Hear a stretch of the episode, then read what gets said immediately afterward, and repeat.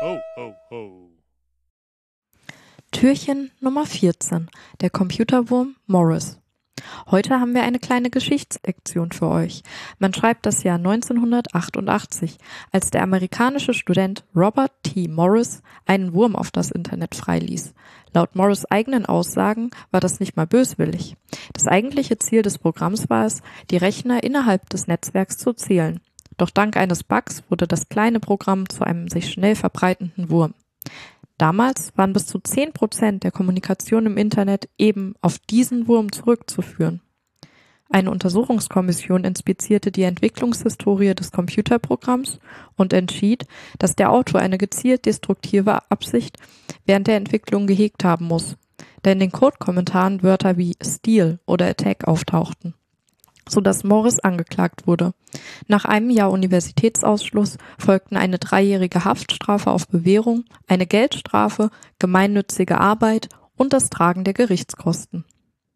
Setzt man sich mit der genaueren Funktionsweise des Programms auseinander, so kann man die Gerichtsentscheidung von damals durchaus nachvollziehen.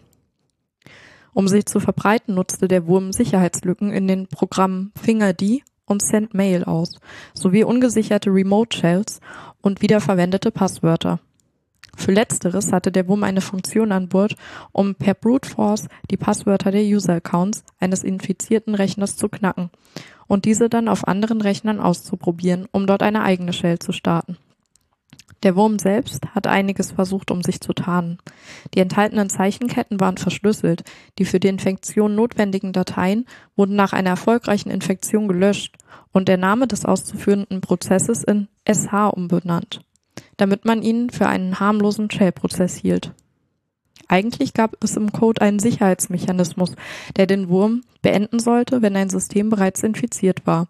Der Sicherheitsmechanismus war jedoch fehlerhaft, sodass ein Rechner auch mehrfach infiziert werden konnte. Bei jeder neuen Infektion wurden weitere Ressourcen verbraucht, was in der Praxis einem Denial-of-Service-Angriff glich. War es wirklich nur ein Versehen oder doch eine Malware, die mit voller Absicht auf die Welt hinausgelassen wurde? Das wird man wohl nie mehr klären können. Manche Sicherheitsforscher vermuten, dass der Wurm wirklich aus Versehen freigelassen wurde. Er hätte nämlich noch viel mehr Dateien nachladen können, als er es beim Ausbruch letztendlich getan hat. Das deutet darauf hin, dass der Wurm vielleicht noch gar nicht fertig war. Das heißt jedoch nicht, dass es nicht trotzdem um Malware gehandelt hat. Auch den Autorinnen von Malware passieren Fehler. Falls du den Morris-Wurm einmal in echt bewundern möchtest, so ist das leicht möglich, denn im Computer History Museum in Mountain View, Kalifornien ist eine Computerdiskette mit dem Virus ausgestellt.